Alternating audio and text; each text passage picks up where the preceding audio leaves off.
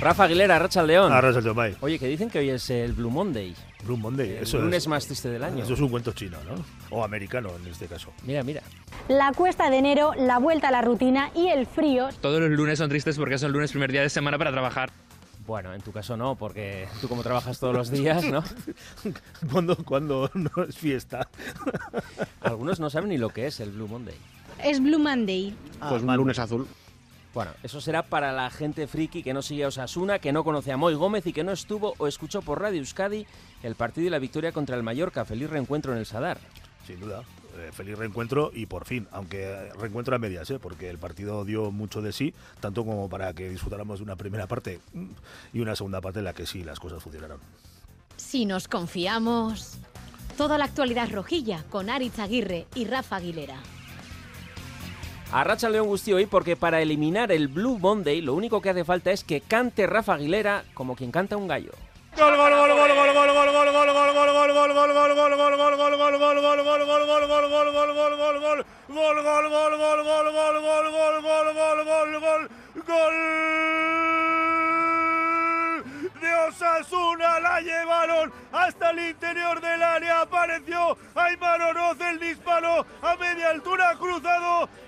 marca Osasuna, marca Aymar Oroz.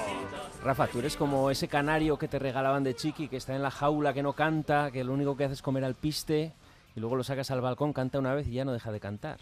Joder, esto eh, me, me- me- tengo que pensar sobre Bueno, esta solo metáfora. quería decir que, que comías al piste, nada más. Vale, era, vale, sí, era sí. todo para eso. Ah, para la piste, vale. Eh, Osasuna 1, Ma- Mallorca 0, marcador justo, pero buen juego en la segunda parte, recuperando ese Osasuna jugón del inicio de temporada con balón, en la segunda con jugones como Aymar y el recital de Moy. Este es el gol con los comentarios técnicos de Luis Fer.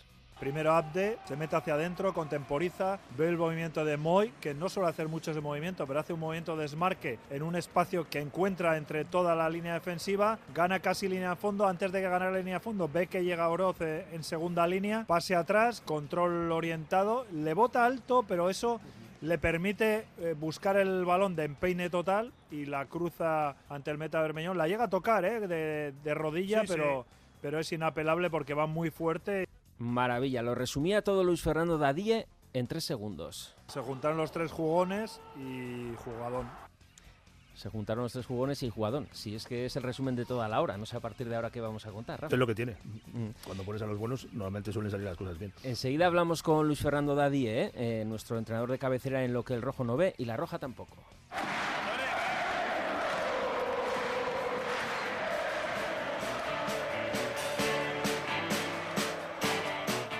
Creo que es una victoria justa, por lo tanto estamos encantados de ganar con nuestra gente, de poder celebrar con ellos y, y de tener 27 puntos, claro.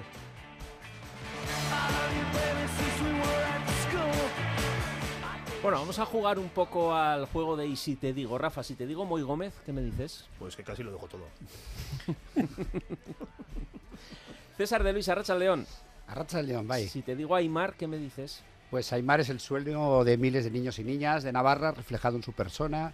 Titular casi indiscutible con 21 años, una irrupción meteórica en el primer equipo, un jugador diferencial de esos que, que sale de nuestra cantera muy de vez en cuando, a la altura de los Merino, Azpilicueta y bueno, ahora Aymar, es su hora.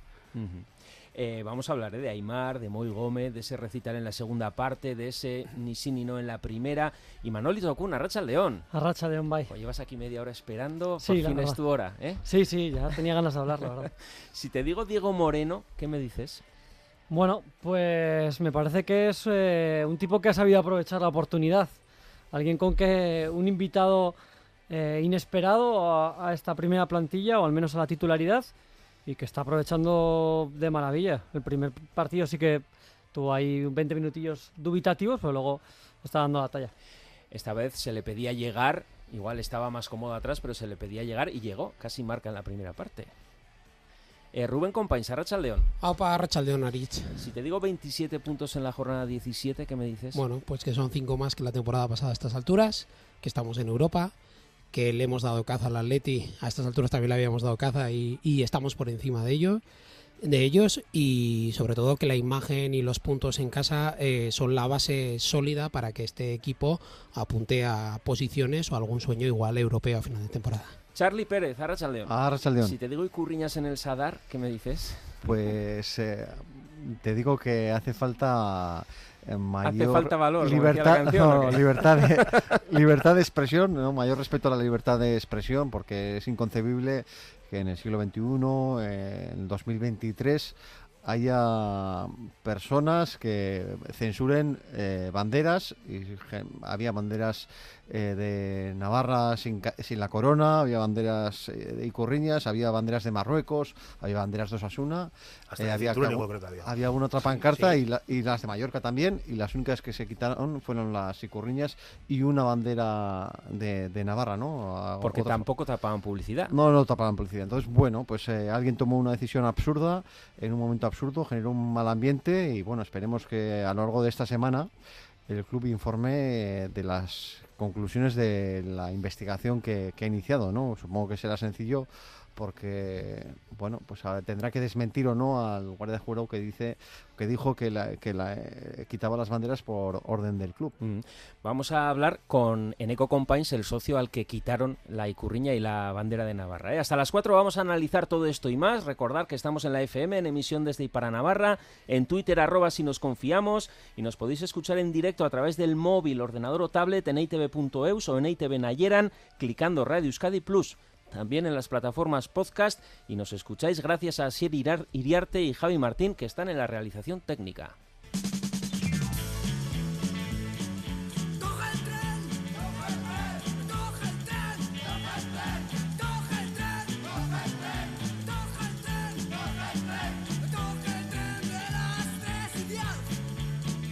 Pues eso, 3 y 12, ¿eh? Y tanto que hemos cogido el tren. Osasuna es séptimo con 27 puntos, a un punto de Champions, que lo marca el Atlético de Madrid con 28, a un punto de Europa League 28 tiene el Villarreal, que es quinto, los mismos que nuestro próximo rival en Copa, el Betis, con un partido menos, eso sí. Y para los adoquines, como yo, a 12 del descenso, que lo marca el Sevilla.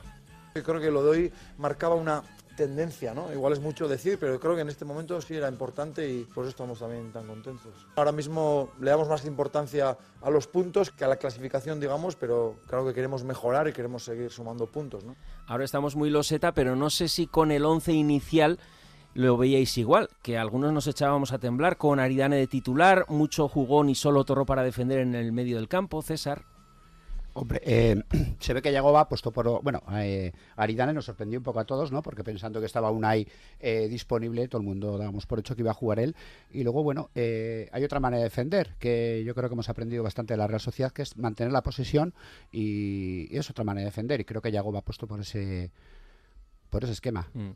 Y Manol, cuando viste a Aridane de titular, Sí, lo primero iba a comentar el tema de, de la canción. Pensaba que era por lo del expreso de Cintruénigo, que, que era Diego Moreno.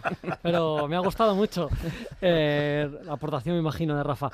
Eh, sí, un poco sí, ¿no? Pero más que nada por el partido del Atlético que sí que dejó bastantes dudas eh, Aridane. Y sobre lo que estaba comentando ahora mismo César de, de defenderse con el balón.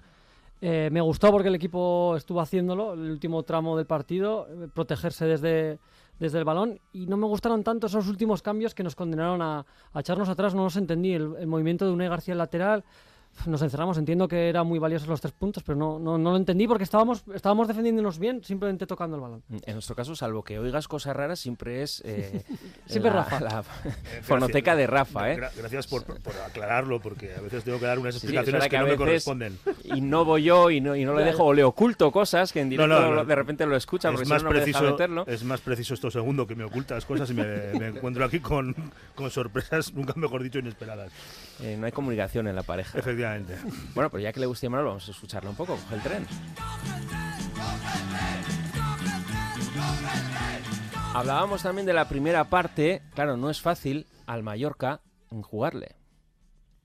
Porque es un partido cerrado, ellos tienen una organización defensiva muy buena y luego con el juego directo y con dos, tres toques ya se plantan en, en campo rival. Eh, no es el mejor partido para que sea brillante a nivel ofensivo, pero creo que hemos tenido paciencia en el primer tiempo, pero no hemos interpretado tan bien. El segundo tiempo creo que ha sido bueno, ¿no? Entonces, cuando ganas, mantienes la portería a cero y vas de menos a más, pues eh, el cómo es importante también, claro. Rubén.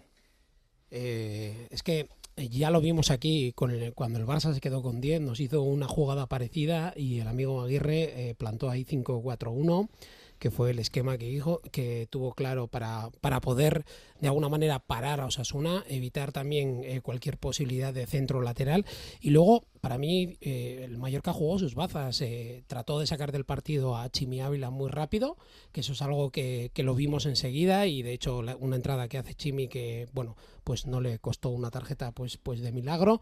Y, y eso es parte de, del juego de, de, del rival, ¿no? Eh, todo el mundo sabe que Osasuna te va a hacer una presión media alta muy rápida a la hora de sacar, de defender balón. Cuando, cuando pierden la pelota también te van a intentar hacer la presión arriba y, y eso hace que, que, que, bloqueando los laterales y bloqueando en este caso el centro del campo de alguna manera te, te pare, ¿no? Por suerte tuvimos la gran eh, baza de Moy Gómez, que era un jugador que descargaba en todo momento eh, cualquier jugador parte del juego para hacer un cambio y, y, volver a buscar las oportunidades. Y para mí también, luego en el primer tiempo que comparto con Yagoba, que no fue igual de lo mejor, fue mucho mejor el segundo.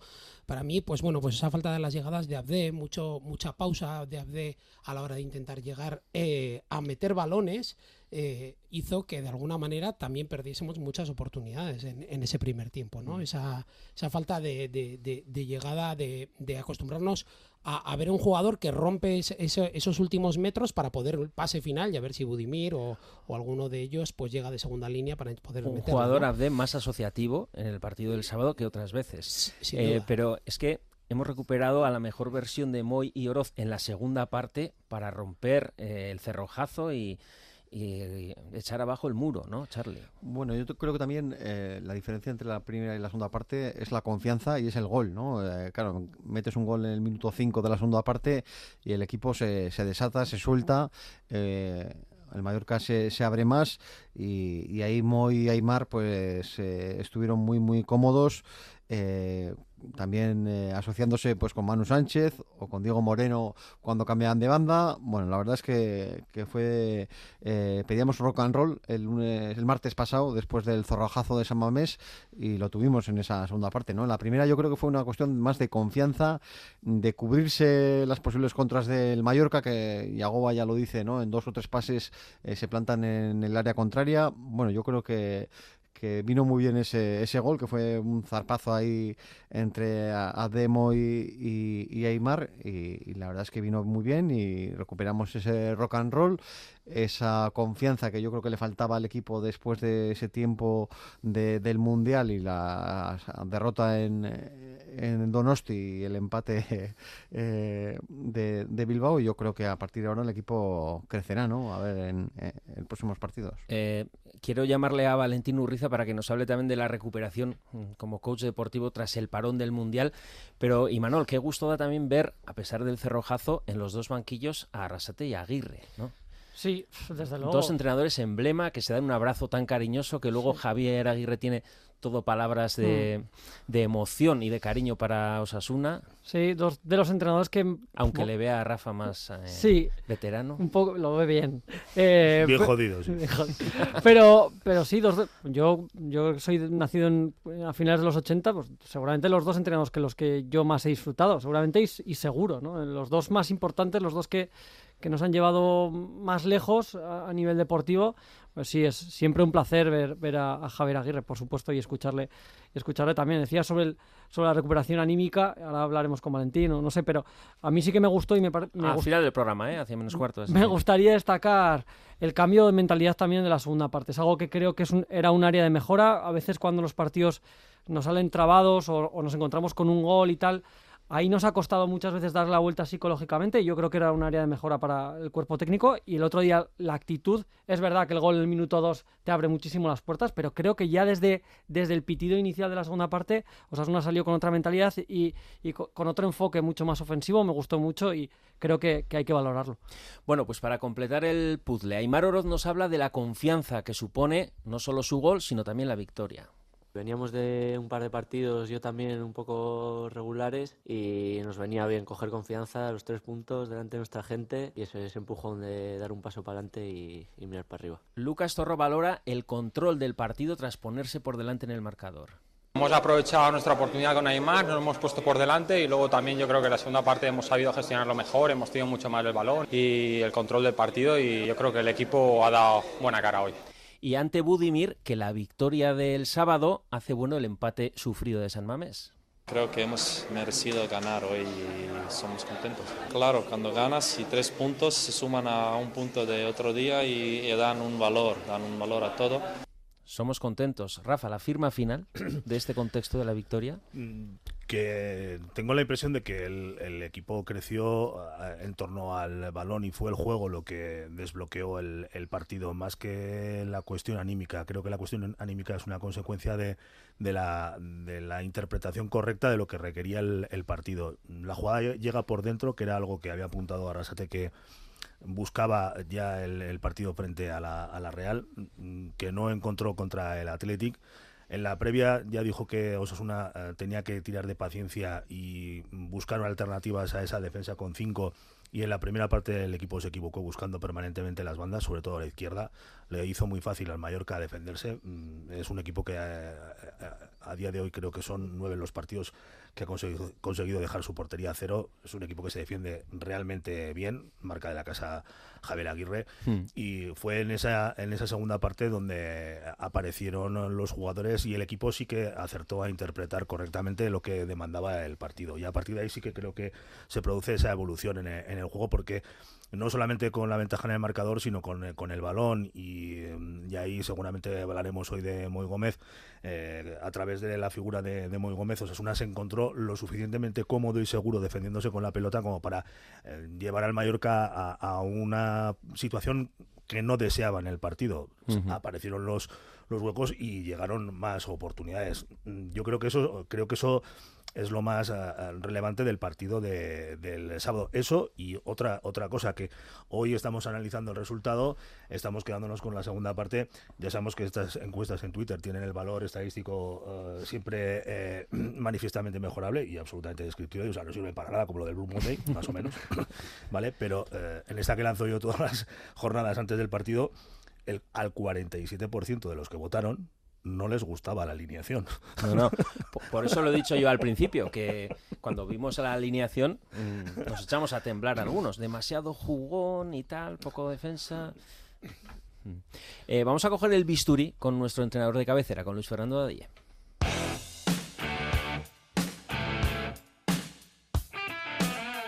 Lo que el rojo no ve y la roja tampoco.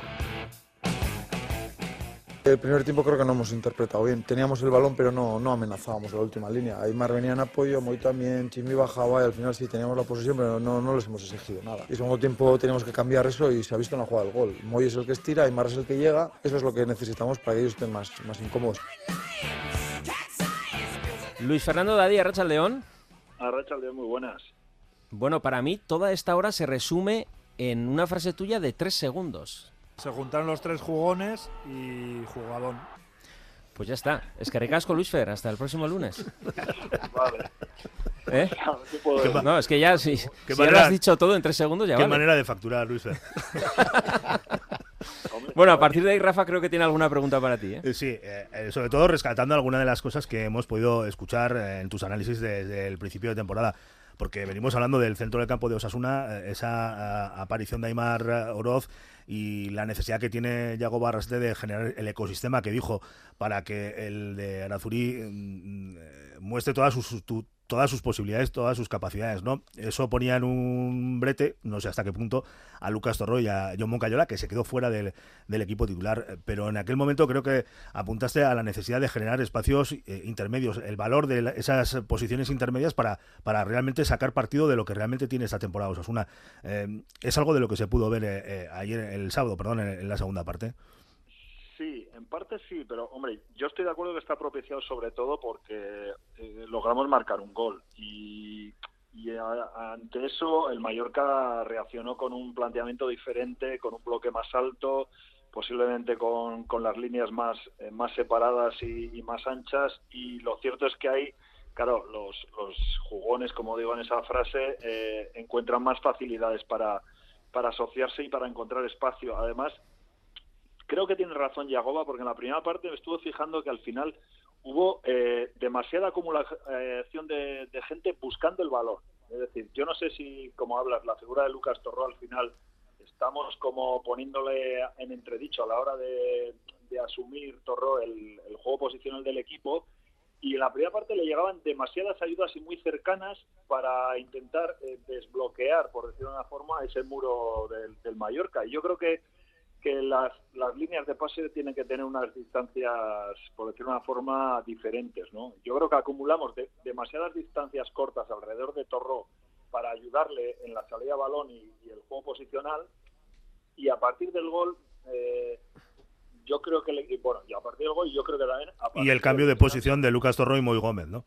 Claro, eh, y también de, de Oroz y del Chimi, y todos buscaron, digamos, eh, posiciones que, que no se estorbaran, entre comillas. Yo creo que al final la, todas fueron muy cercanas en la primera parte ante la dificultad de circular el balón y en la segunda, en cambio, eh, creo que se alternaron bien. Es decir, Moy midió muy bien la distancia sobre Torró, eh, la midió muy bien sobre, sobre Moy, el, el Chimi ya no bajó constantemente a situaciones de asociarse, lo mismo que, eh, que, que hace en la primera parte, que creo que jugó demasiado pegado, por ejemplo, a, a Manu. Entonces, al final creo que la asociación del equipo fue buena en las distancias y luego en, en- en la posición. Creo que Ujú. fuimos ocupando eh, varias, eh, digamos, líneas de, de ataque. Es que ocupábamos casi la misma línea. Ellos hacían 5-4-1 y nosotros casi hacíamos lo mismo. Eh, juntar una línea de cuatro con, con cerca de Torro y, y no había distancias entre los jugadores para poder alternar. ¿no? Entonces creo que eso fue primordial. Eh, antes de continuar, sobre el recital de Moy Gómez, ¿qué queréis decir? Eh, 104 pases, 90 acertados, el 90%, 117 toques, una asistencia de gol, pero también 16 recuperaciones, César. Hombre, Moy Gómez pegó un partido, fue un escándalo, la verdad. Yo, para mí es el partido más completo que le he visto. Incluso eh, trabajó, recuperó balones en defensa. Para mí estuvo espléndido. Ujú. Eh, Imanol, ¿algo más que añadir? No, que, que es un jugador que, que no sé si yo he visto en este club a ese nivel de calidad asociativa. Es espectacular. Y, y es verdad que había- estado, lo comentaba Aymar también, ¿no? que habían tenido un par de partidos, incluso él un poco más regulares, pero el otro día, sobre todo la segunda parte, se echó el equipo a la espalda y, y fue una auténtica lección de fútbol. Eh, Rubén. No, de hecho es que en el, en el propio partido se vio, al principio Moy no entraba y se notaba mucho. Y al final es que todo el equipo, tanto defensivamente como en apoyo del, en la jugada del gol, se ve claramente cómo se apoyaba en él. Y como ha dicho Imanol, yo comparto, yo hacía, no sé, me cuesta recordar y tengo que ir para atrás, años ya para atrás, eh, haber visto un jugador con esa capacidad de retener, pausar el juego y poder hacer cambios como, como, como nos aporta Moy cuando está, porque cuando no está también se nota, y obviamente lo que nos provoca, ¿no? Jugadas como la del gol, yo creo que de pocos goles habremos visto así. Charlie. Sí, eh, venía también de, de- de recibir macetas ¿no? en, Hmm. en Bilbao. Eh, eh, puede pasar, el pero puede ser que cuando Osasuna no domina desaparece, cuando no Sí, tiene el balón. eh, bueno, no sé si desaparece porque en Bilbao, por ejemplo, lo intentó, pero tuvo dos eh, pérdidas de balón que a, a punto estuvieron de costarle goles a Osasuna, ¿no? Él sufre cuando no tiene a jugadores a quien pasar el balón, ¿no? Y cuando el equipo presiona, eh, bueno, pues le cuesta, le cuesta más, pero eh, en un partido y sobre todo en el Sadar, yo creo que eh, ha jugado sus mejores partidos esta temporada. Fuera de casa, por la apuesta también del equipo es diferente, le cuesta, le cuesta más o le cuesta destacar más, ¿no? Porque yo creo que su papel eh, siempre lo, lo hace bien y la verdad que es una, una gozada. Yo creo que el equipo estuvo muy, muy bien.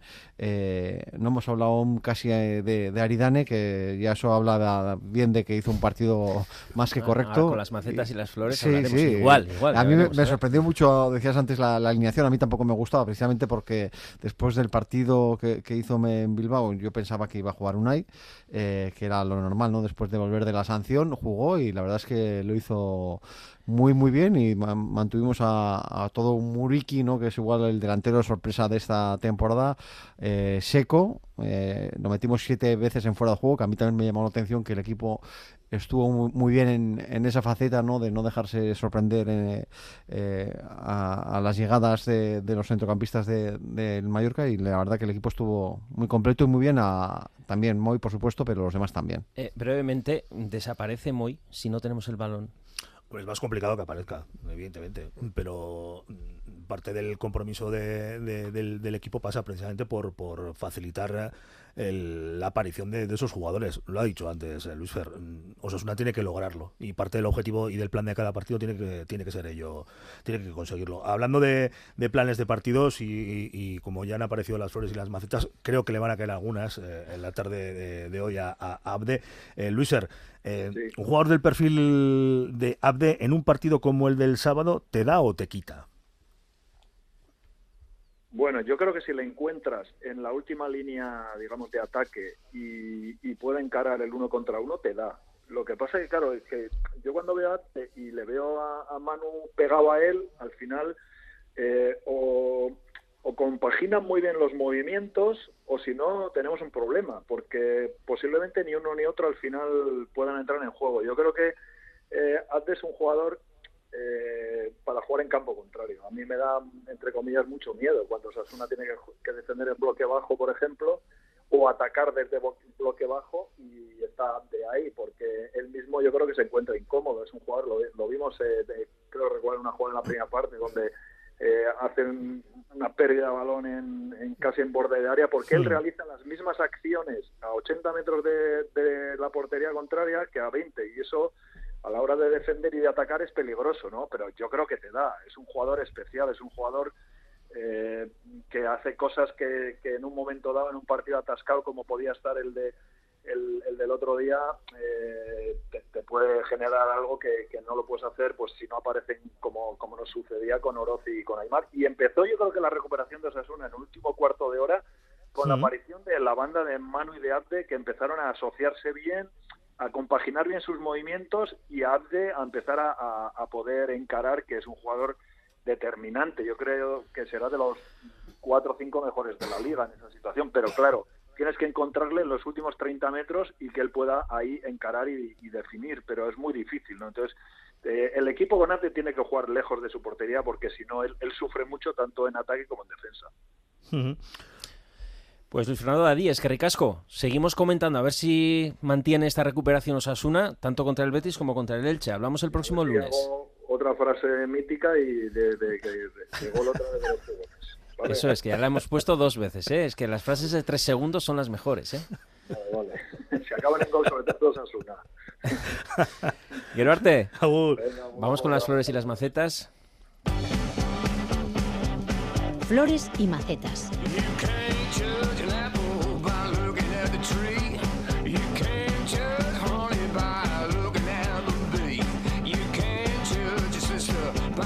Bueno, premio eh, al mejor jugador del partido, ya lo hemos dicho, Moy Gómez, no necesita mucha más presentación. Premio al mejor jugador de casa para Aymar Oroz, Rubén.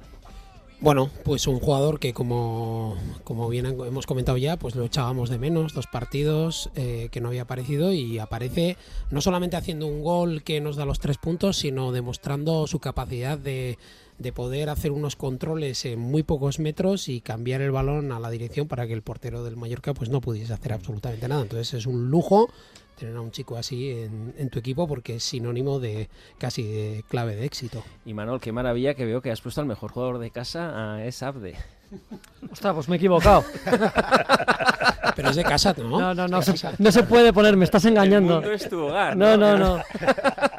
Me estás engañando. No, no, no, luego, hay, luego hay un asterisco eh, que la maceta era para Abde, ¿no? Ah, sí, sí, sí, la, la maceta para Abde. premio al mejor jugador de casa tú has puesto a Diego Moreno. A Diego Moreno. Bueno, pensaba que había puesto a David García, pero bueno, vale, ya no sé lo que vota. eh, pero sí, Diego Moreno, bueno... Mm, bueno, ya lo has dicho antes, pero la maceta, ¿por qué a Abde? Hable porque se le está poniendo un poco carita de, jugador número 12. De, me parece que le vamos a etiquetar muy rápido de revulsivo, de cambio en el 60, de cambiar los en partidos. Twitter, ¿no? Que mejor revulsivo y tal, pero el pase es suyo. sí, no, no. Pero yo también creo que a la gente hay que pedirle según lo que puede dar. Y yo creo que Hable puede darnos más. Y básicamente por esto. No, no solamente. Pero la maceta, el premio, si nos confiamos al jugador menos acertado, ha sido para el Chimi. Eh, con la mayoría de votos a ver quién ha votado al Chimi, por ejemplo, Charlie. Sí, eh, a mí no, no me gustó eh, lo que hizo eh, porque lo vi demasiado individualista en algunas jugadas, incluso en el centro del campo, que casi nos costó una, una contra del Mallorca en la primera parte. Luego, pues esa entrada a destiempo, pues que si llega a darle bien, pues igual se, Osuna juega con uno menos. Bueno, no lo vi muy, muy centrado, lo sacaron del partido o se fue él solo. Y yo después de no haber jugado en, en, San Mamés, pues pensaba que iba a estar con muchas ganas, pero bueno, dirigidas a, ayudar al equipo, ¿no? Yo lo, vi bastante descentrado y no, no, no, no, me gustó y la verdad que tampoco tuvo, jugó, la primera parte no tuvo muchos balones y en la segunda, pues eh, yo creo que cuando eh, se cambió el equipo, lo, lo mejoró Rubén García, ¿no? Yo mm. esperaba mucho más de Chimi. Para Javier Aguirre, el Chimi Ávila es eh, absolutamente transparente.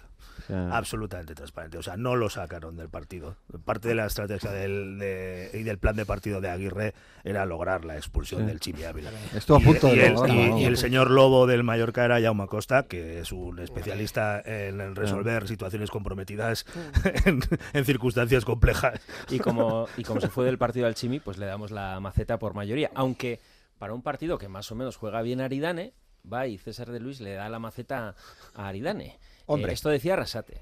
Ellos al final eh, juegan mucho con Murici y creo que hoy David Aridane y Lucas por delante creo que han estado muy bien en eso y, entendíamos así. Unai está haciendo una grandísima temporada y, jugará otra vez. Nosotros no estamos pensando si uno le quita el puesto al otro, estamos pensando en cada partido qué es lo mejor. A Aridane le veíamos preparado y, creíamos que el partido de hoy, pues bueno, se podía decidir también por ahí, por ese juego aéreo y juego directo de ellos. Y creo que en ese triángulo David, Aridane, Lucas hemos estado bien. Hombre, es por alusiones. Eh, por alusiones. Eh, para mí, un central eh, tiene que estar concentrado los 90 minutos. Eh, tiene que estar. Eh, a mí no me vale que me haga un partido perfecto 80 minutos y que luego le vea por un despiste. Oye, una jugada, creo que en el minuto 93, que al final el árbitro pitó fuera de juego, pero casi nos cuesta un gol. La dejo pasar y, yo eso no lo entiendo, la verdad. Mm. algunas cosas le vimos, ¿eh? Aridane, aunque parece que esa rumorología que el Elche, que el propio entrenador dijo que querían un jugador como Aridane, pues parece que no, ¿no? Es así de los tiempos. No hay más que oírle a Rasate, que dijo que es muy importante. Ahora le llaman hype. ¿Eh? Hay que crear hype, porque eso facilita el clic. O sea que seguirá Aridane. Pinta tiene de que sí, claro. Y en, los titulares eh, deportivos quiero decir también, ¿no? Porque yo creo que se va a hablar de él por lo que he leído en la prensa mm. alicantina hasta el 31 hasta el último día, claro. Hasta el 31 de enero. Pues vamos a seguir hablando con el árbitro, pero antes hacemos un parón para detenernos en esa polémica y absurda guerra de banderas que sucedió en el Sadar.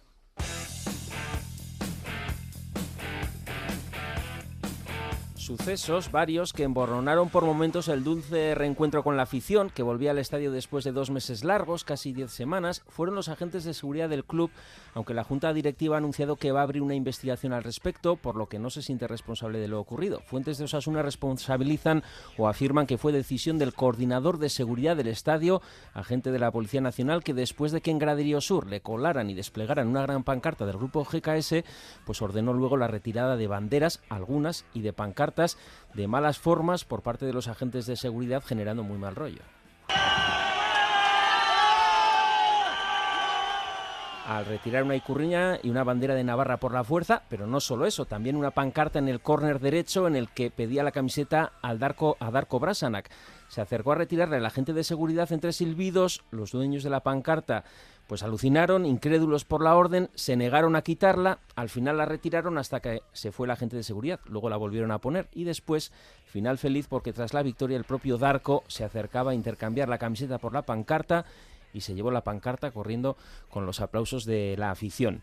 Eneco Compines es licenciado en Derecho Constitucional y es el socio al que ordenaron retirar en Tribuna Sur la Icurriña y la bandera de Navarra. Eneco Compines, Arracha León. Arracha León. También es mala pata que le quiten la bandera a un eh, licenciado en Derecho Constitucional, ¿no? Doctorado en Derecho Constitucional. Ah, doctorado, perdona. Por, ser más precisos. No habrá muchos en el Sadar, ¿no? También pues casualidad. probablemente no, no y, sí, pues la verdad es que fue una auténtica vergüenza y desde luego desde el punto de vista legal una aberración jurídica de cabo a rabo, ¿no? Dos banderas perfectamente legales que no ha habido ningún problema para meterlas durante estos últimos años, desde que terminó la pandemia regresamos a los estadios de fútbol y de la noche a la mañana sin que cambie ninguna norma y porque a la autoridad competente se le ha puesto en la punta de la nariz, pues ordenan que se retiren a modo de castigo colectivo, especialmente Eh. las banderas que más les duelen. Eneco, llevas dos años, ¿no? Colocando esas pancartas. Sí, sí, no era la primera vez eh, que colocaba las banderas en ese mismo lugar, lo he venido haciendo pues desde que nos reincorporamos a la grada del nuevo Sadar y hasta el momento, por lo menos en la grada, no había tenido problemas. No es menos cierto que al acceder a la grada por las puertas de Graderío Sur, pues ahí siempre hay, siempre hay, eh, vienen de largo problemas con los guardias de seguridad, con la arbitrariedad con la que juegan en todo momento. Esta bufanda no pasa, esta bandera no pasa, esto te lo tienes que quitar, la chaqueta no pasa nadie se hace cargo, eh, son siempre eh, órdenes difusas, se amparan en, bueno, esto lo manda el club, esto, pero nadie te da eh, ni un, pues si te retiran una bandera, nadie te da un, un acta eh, en el que se haga constar quién te la retira, por qué te la retira, en base a qué disposición normativa, no hay nada de eso y es absolutamente arbitrario y es lo que le explica hoy cuando he hablado por la mañana con con el club, porque llamaba a las oficinas del club a la mañana para pedir una reunión, y es parte de lo que les he explicado, es que el funcionamiento de la policía y los servicios de seguridad en esa área es absolutamente arbitrario y ya vale de que se pisoteen los derechos del socio una y otra vez. ¿Y qué te ha dicho el club? ¿Te ha dado alguna explicación esta mañana? No, eh, a ver, eh, ellos se escudan en que no era una orden del club, que es precisamente lo que una y otra vez repitieron los agentes, nos repitieron los agentes de seguridad en la grada, porque yo les decía, pero esto, ¿por qué lo estáis retirando? Si la pongo siempre y sin ningún tipo de problemas, ¿en base a qué norma? ¿Quién es el que ha dado la orden? Y ellos una y otra vez que provenía del club, pero el club, bueno, pues he podido leer en prensa y han sacado una nota diciendo eh, no solo que la orden no es suya, sino que ni siquiera eh, están a favor de, de la orden que se dio, ¿no? Y que es por ello por lo que abren el, el expediente de investigación para depurar responsabilidades internas. Parece que fue el encargado de seguridad del club en colaboración con, con el mando de la Policía Nacional, pero bueno, está por ver un poco. Mm. Eh, como abogado que eres, ¿puede la Liga, al tratarse de un evento privado, poner sus normas e impedir la presencia de banderas? No, la Liga lo que no puede hacer es suspender la Constitución en su interior. O sea, eh, eh, el principio de legalidad eh, le compete a cualquier persona física o jurídica eh, que esté en este estado, ¿no? Entonces, eh, lo que no se puede plantear es que eh, tú cuando accedes a un estadio de fútbol se suspenden los derechos fundamentales. Es que no estamos hablando de cualquier derecho, estamos hablando del derecho a la libertad de expresión que está eh, protegido con rango de fundamental en la Constitución española. Entonces, Mm. eh, eh, jurídicamente no hay eh, por dónde cogerlo. Otra cosa es que se pudiese interpretar que estaba habiendo un abuso en el ejercicio del derecho a la libertad de expresión, pues porque tú sacas una pancarta eh, que impide la visión al resto de socios o por, por cosas así, pero en ningún caso por el contenido de, de lo que tú de lo que tú expresas, precisamente porque te asiste la libertad de expresión. Mm. Y otra pregunta también como abogado, porque a mí, casualidad, me pasó este sábado eh, que fui testigo en la puerta 20 de entrada a Tribuna Sur, que es mi localidad, pero que también entra Graderío Sur por ahí, que el vigilante le preguntaba a un niño si la bufanda que llevaba guardada en la mochila ponía Indargorri. No se lo preguntaba mal, ¿eh? se lo se preguntaba de manera totalmente amistosa. Oye, ¿pone Indargorri y tal? Y él le contestó además, no, pone Osasun Chiqui. Eh, bueno, a partir de esa anécdota, ¿las bufandas con el emblema de Indargorri se pueden requisar? Aquí lo que pasa es, eh, bueno, eh, que hay una institución que tiene prácticamente superpoderes en lo que a todas estas disquisiciones jurídicas se refiere, que es la Comisión Antiviolencia, que formula distintas directivas o normativas, pero que son muy ambiguas y que se aplican en cada campo eh, como se le pone en la punta de la nariz a la autoridad que está en el momento. Entonces, el grupo Indargorri, en teoría, eh, tiene por parte de la Comisión Antiviolencia del Consejo General de Deportes, del Consejo Superior de Deportes, perdón, está nombrado eh, como grupo que de alguna manera practica, ampara la violencia y es en eso en lo que se escudan para, para en base a la ley de prevención de la violencia, la xenofobia en el deporte, establecer sanciones e impedir la entrada al recinto con bufandas de Indargorri, pero es una aberración jurídica y lo es porque incluso eh, cuando distintos miembros de Indargorri fueron juzgados y condenados en la Audiencia Provincial de Navarra pues por participar en peleas tumultuarias, incluso la Policía Nacional en ese caso, yo tuve oportunidad de estudiarme el sumario, dejaba bien claro que había que distinguir lo que era el grupo Indargorri de las personas que dentro de Indargorri habían participado de forma individual en riñas o peleas tumultuarias, ¿no? Pero sin embargo aquí, bueno, pues se mete en un saco a un organismo que sin lugar a dudas es molesto para el poder establecido, para la junta directiva, etcétera, y eh, se les impide cualquier tipo de, de expresión, ¿no? Y de, y de adhesión por parte de otros aficionados. A mí, jurídicamente, me parece una aberración y un atropello, pero no es menos cierto que esa medida sí, sí que en cuenta, eh, de alguna forma, con el beneplácito de, de la Comisión Antiviolencia. En Eco Companies, muy claro, gracias por el relato, ya nos seguirás informando de las explicaciones que te siguen dando y también por las explicaciones tuyas como doctor en, en Derecho Constitucional. Es que recasco. Eh, Charlie Pérez, socio compromisario. Eh, a ver, ¿qué vas a decir? No, en, Twitter, tú mismo eh, un poco denunciabas también de la manera arbitraria con la que se quitaban unas pancartas, unas banderas, es decir, la icurriña, y no otras banderas como cualquier otra, sí, sí, de Marruecos o algunas de, Navarra que se mantuvieron. Porque aparte de las dos de Neco, otro socio también eh, tuvo que quitar las, las dos banderas, ¿no? La, que tenían las mismas justo eh, cinco metros más a, la izquierda de, de, Neco, ¿no? Sin embargo, a la derecha de Neco había una bandera de Navarra y no se quitó, ¿no? Bueno, pues... Se intentó eh, quitar, ¿eh? También. Sí, sí, pues y, luego en la grada se mostró, se mostró después del incidente alguna icurriña también. Sí, sí, sí. Bueno, lo, que está pues, claro es que la, cuestión es, eh, la idea también era retirar un montón de pancartas porque la de Darko dame tu camiseta... Sí, no, es, es surrealista, ¿no? Eh, eh, además muy poco lógico en medio de un partido con 20.000 personas, de esas formas, ¿no? La verdad es que muy poco inteligente, ¿no? Si quieres velar por la seguridad de las personas de un estadio, lo que no haces es entrar como entraron los guardias jurados y tampoco el que tomó la decisión hacerla en ese momento. no Hay muchas maneras de hacerlo y yo creo que se utilizó la menos eh, ordenada posible. Bueno, si alguien quiere aportar algo más rápidamente. Sí, eh, es sencillo porque comentamos en la grada que estando la Liga de Fútbol como controla el estadio con cámaras, cualquier acto eh, que se, luego sea denunciable o reprochable, para eso está ese sistema y no montar un, un momento de tensión que al final lo único que hace es poder haber ido a peor y haber generado con más de 19.000 espectadores en el Sadar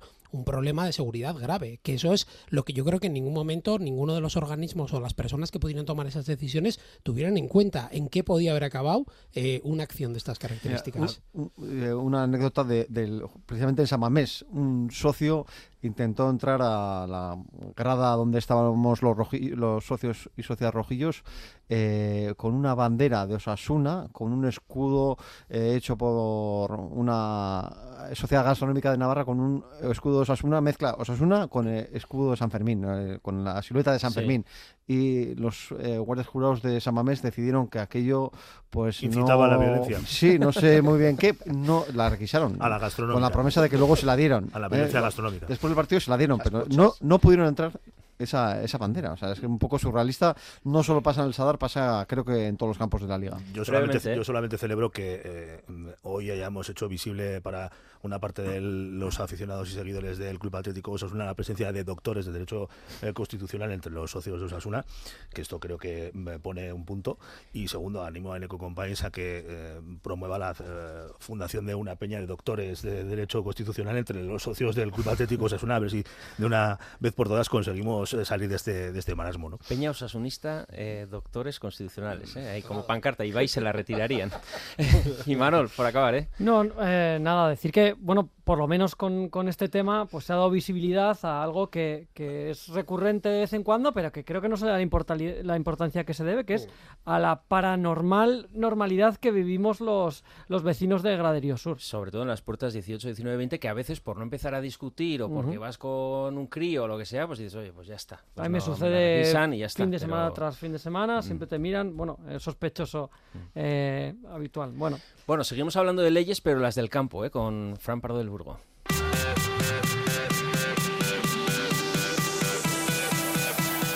De bar en bar. Fran Pardo del Burgo, árbitro de mérito, al único emérito al que hacemos caso, a Aldeón. A León, ¿qué tal? Bien, actuación del árbitro riojano César Sotogrado. Bastante buena, muy buena. Yo creo que en líneas generales muy buena. Mm, ¿Puntuación? Ocho y medio. ¿En el bar Estrada Fernández? Muy bien también, o sea, no tuvo, no tuvo, que intervenir, o sea, que genial. Mm. Em, una mano de un defensor del Mallorca, es verdad que estaba ahí en el extremo del área que no sería penalti, que le dio como de rebote. Puede ser que le diera, pero yo creo que aparte de que eh, venía de un rebote, con lo cual no debería haberse pitado, también era fuera del área, con lo cual pues el VAR no entra a juzgar jugadas que se producen fuera del área. Jo, pues le tenías que ver gritar a César de Luis cuando le dio con la mano de rebote. pues seguro, pues seguro. me lo veo. que me lo veo. Era el 2-0, ¿no? Dice César. no, era el, eh, igual 0-0 yo creo en ese momento, ¿no? Si no, igual sí, porque era, era en gol ah, norte. creo que era en gol sí, era la primera parte. ¿Y el posible penalti a, a Budimir? Sí. Tampoco, a Budimir. Nada, nada, nada, nada, nada. No. Eh, oye, y sobre el mismo, el criterio... mismo la agarra del brazo también al, defensor para rastrearlo, o sea que nada, ¿La tarjeta, amarilla para, ¿La tarjeta amarilla para Lucas Torro? Que es la quinta. Que bueno. si no me equivoco, partido de sanción. Sí, pues no sé, yo creo que, que bueno, yo, tuvo un criterio muy bueno en general, ¿eh? controló muy bien el mm. partido, o sea que, bueno, pues esa jugada, pues... Estamos, estamos, buscando, estamos buscando los detalles. En el premio al silbato de oro, pito de oro, como dicen algunos malvados, eh, ¿el mejor arbitraje sigue siendo aquel del Osasuna-Sevilla en el Sadar? Sí, yo creo que ese, por eh, ese, el del Cerro, eh, el día del Cádiz, que estaba Medina, este, el valenciano, eh, que será de las pocas veces que me ha gustado como arbitrado. y, y, el de, sí, Mateo. Y el de ayer. Sí. Bueno, es que todos están de 8 para arriba, ¿no? En tu puntuación. A ver, yo creo que en general no nos podemos quejar, porque, no, eh, a ver, yo no hemos visto malos, un, un arbitraje que digas, qué horror, qué horror, cómo nos ha perjudicado, A ver, yo creo que en líneas el Madrid del año pasado. Bueno, ah, ya estamos, ya estamos hablando. es, que, es que, ¿de qué habláis? Si no sabéis ni de qué estáis hablando. Oye, sobre el criterio de las manos, ¿os vais a poner de acuerdo o...? ¿Vais a hacer otra cena para decidir lo que es mano y lo que no? No sé, yo creo que más bien tienen que hacer un crucero, más que una cena. Llevarnos en un crucero por el Nilo. Días por ahí, 20 días por ahí y explicarles. sí, por el Nilo, por ejemplo, y decirles, mira, si metes la mano en el agua te muerde el cocodrilo, ¿no? Pues mira.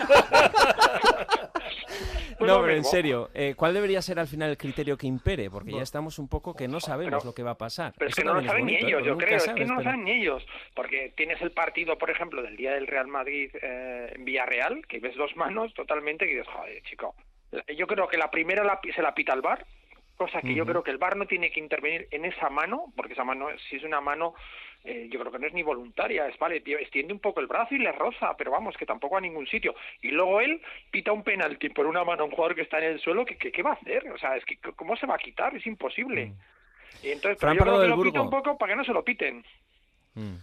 Bueno, cuando os aclaréis, después del crucero nos dices, ¿eh? ¿En qué ha quedado, ¿vale? ahí hablaremos. Si invitarnos, eh, nosotros vamos al crucero también, ¿eh? De cocodrilos. Ah, vale, vale. Si es por el nido y, y, metimos la mano al agua, pues. Oye, que todo siga así, ¿no? Que vaya va más o menos bien. Que sigan así. Bueno, venga, hasta luego. Eh, ¿Qué valor le dais a la victoria? Mm, ¿Superamos la crisis que asomaba tras los partidos contra la Real, el Nastic, la imagen en San Mamés? Lo prometido es deuda. ¿eh? Le hemos preguntado sobre cómo afrontar la vuelta tras el parón liguero a nuestro coach deportivo de cabecera, Valentín Urriza.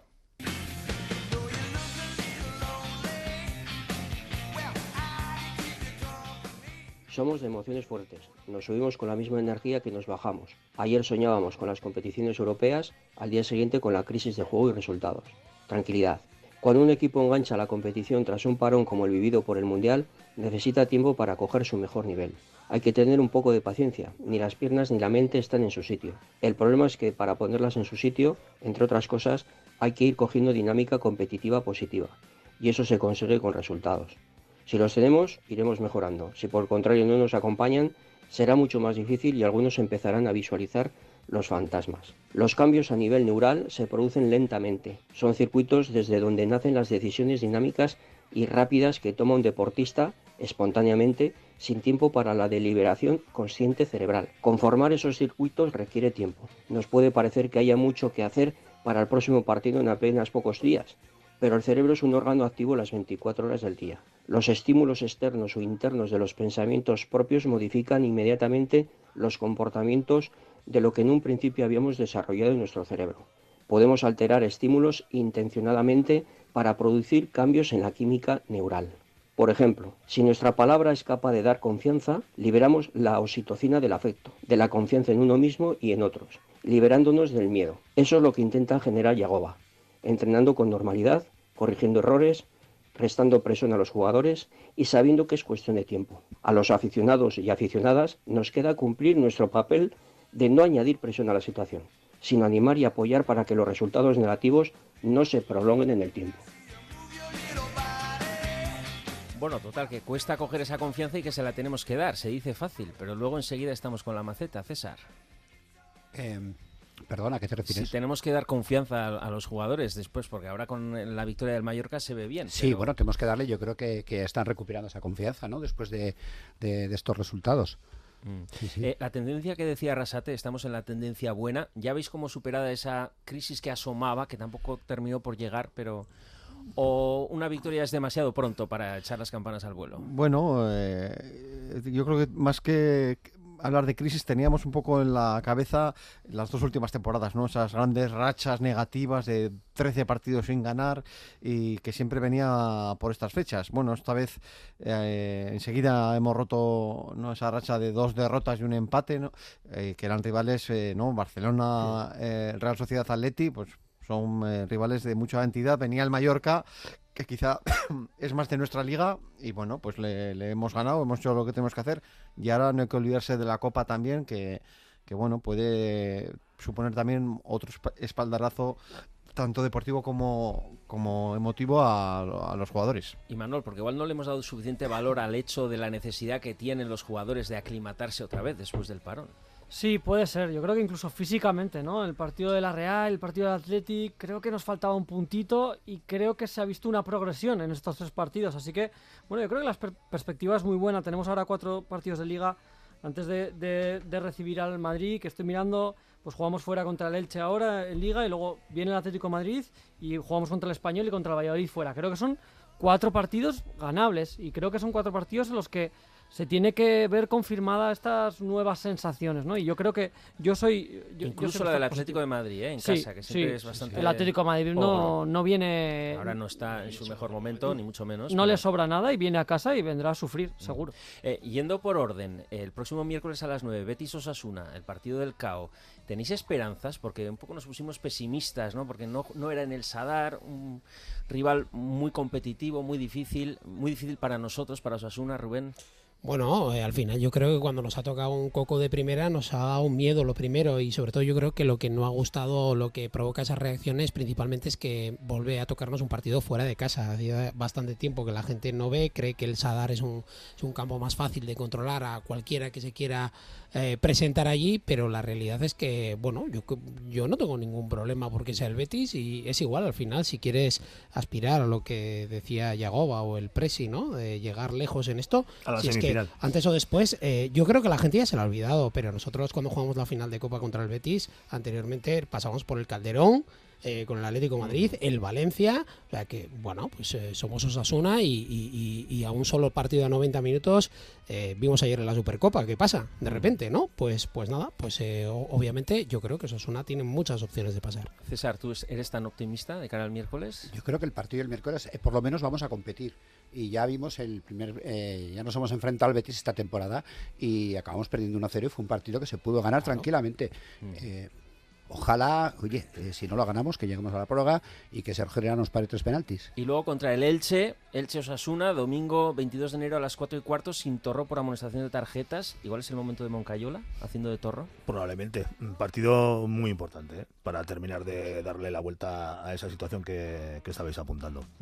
Pues hasta aquí la tertulia roja de hoy. Volvemos para analizar el partido contra el Elche y lo que haya deparado el de Copa. A ver si pasamos, ¿eh? Todo lo analizaremos el próximo lunes en día y hora habitual. La Asamblea Roja aquí en el Si nos confiamos a partir de las 3. César, Charlie y Manuel Rubén, es que ricasco. No hay suri. Es que ricasco. Rafa, seguimos en línea.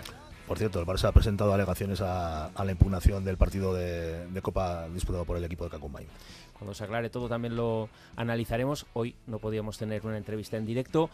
Nos vemos el lunes, nos escuchamos. Vitarte en esas tú. Si nos confiamos, Gubet y Gorriak.